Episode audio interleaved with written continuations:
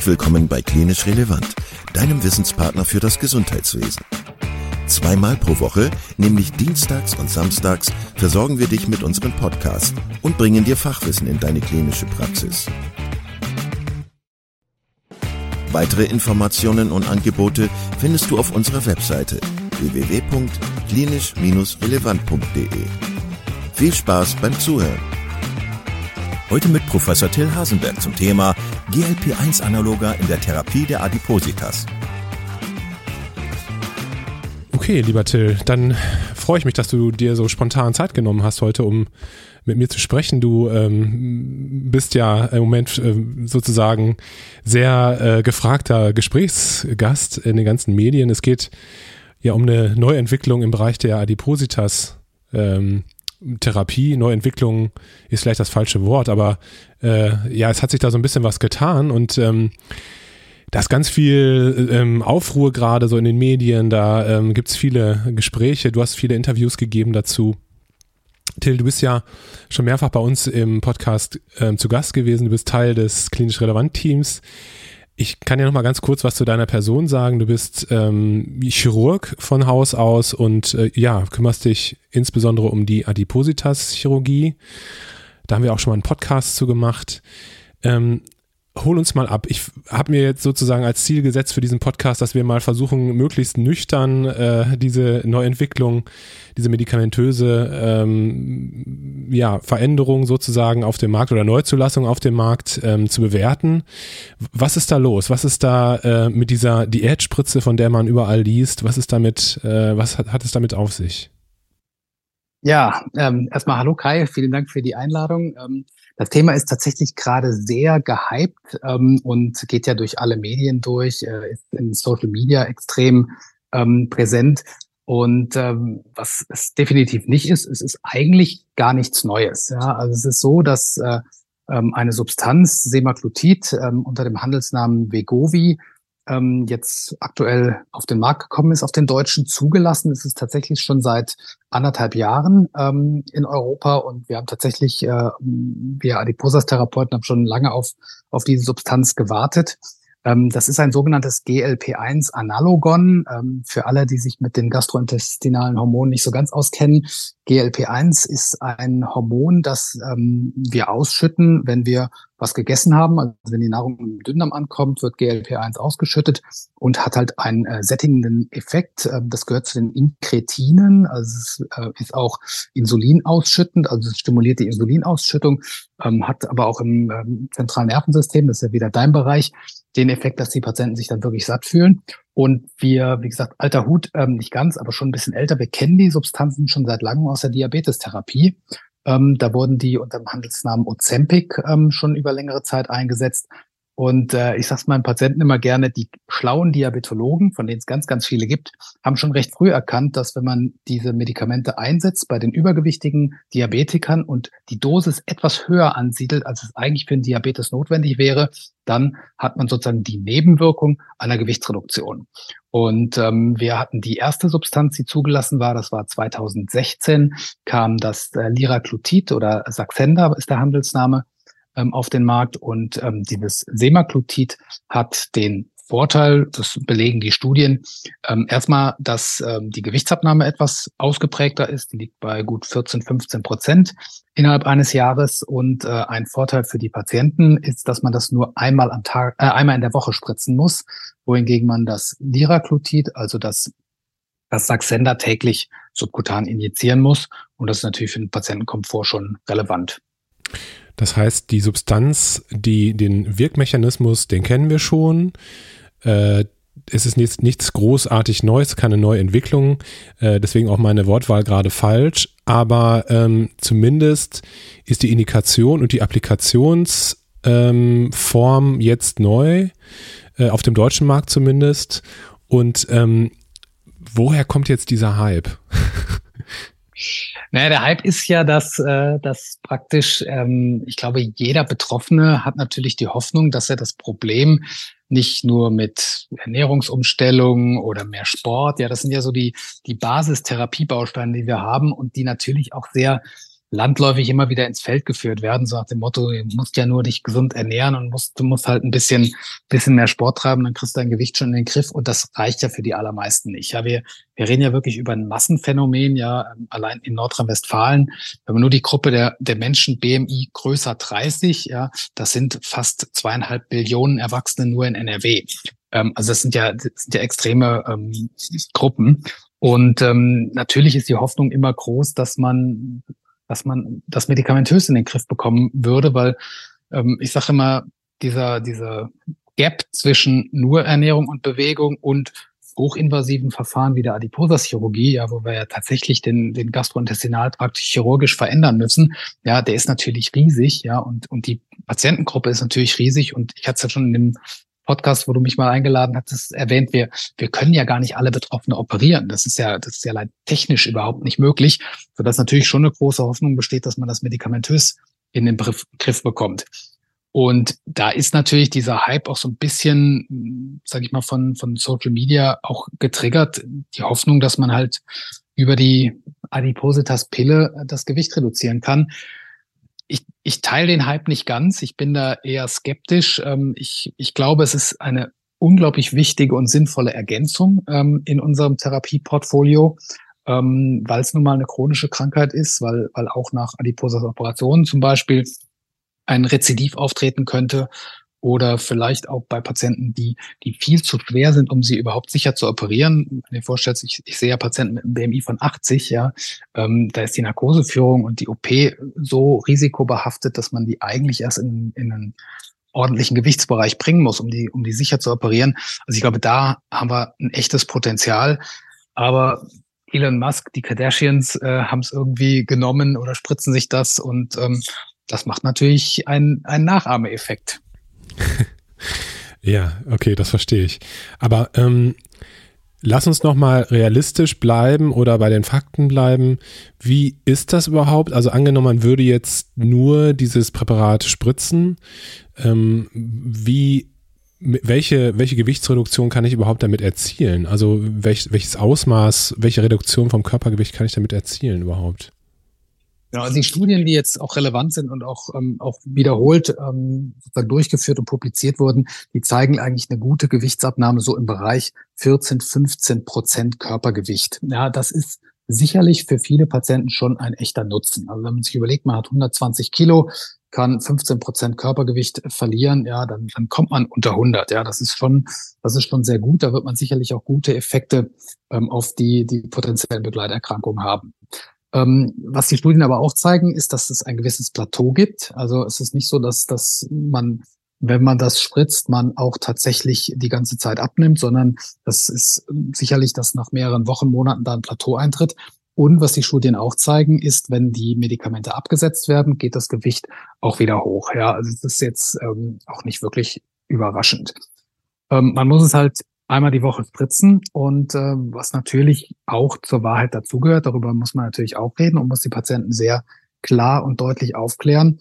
Ähm, wir haben in Deutschland die Situation, dass man das selber bezahlen muss. Ja, also die Krankenkassen, die können das nicht übernehmen. Ja, das, da darf man tatsächlich sogar noch nicht mal den gesetzlichen Krankenkassen einen Vorwurf machen, weil da ein Paragraph im Sozialgesetzbuch Nummer 5 steht, und zwar der Paragraph 34, der gewichtsreduzierende Medikamente einfach grundsätzlich von der Erstattung ausschließt. Ähm, klar könnte man das Gesetz ändern, aber ähm, das ist, das ist ein massiver Hemmschuh und die Kosten sind tatsächlich nicht unerheblich. Kannst du was zu den Kosten sagen? Ja, also es ist dosisabhängig. Also die sozusagen Einstiegsdosis mit 0,25, ähm, die liegt bei 170 Euro knapp ähm, für einen Monat und äh, man muss sich darauf titrieren bis auf 2,4 Milligramm und dann liegt man bei knapp 320 Euro pro Monat. Ja, also da muss man ehrlich sagen, das ist selbst für Leute, die vielleicht das Geld ein bisschen lockerer haben, schon auch eine, eine relevante Hausnummer. Hm. Und wenn ich dich richtig verstanden habe, dann wäre das ja was, was man dauerhaft nehmen müsste, weil ansonsten eben der ähm, Gewichtsrebound dann wieder da ist. Genau, was, was ich ja, ich meine, interessant ist ja auch bei den Studien, wenn du dir die genau anguckst, dann äh, haben die Patienten ja nicht nur das Medikament und den Placebo bekommen, sondern die haben das Medikament und eine Ernährungstherapie und Bewegungstherapie erhalten.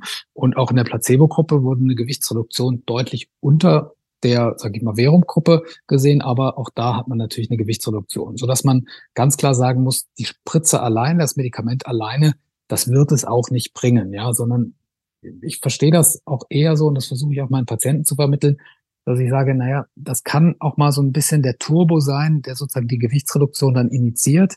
Und dieser Turbo sorgt dann auch wieder dafür, dass natürlich auch die Motivation vielleicht bei den Patienten auch steigt. Ja, weil wenn man sich das überlegt, jetzt ist es ein, sag ich mal, Audio-Podcast, man kann uns beide nicht sehen, aber die Zuhörer dürfen uns mal glauben, dass wir beide nicht betroffen sind.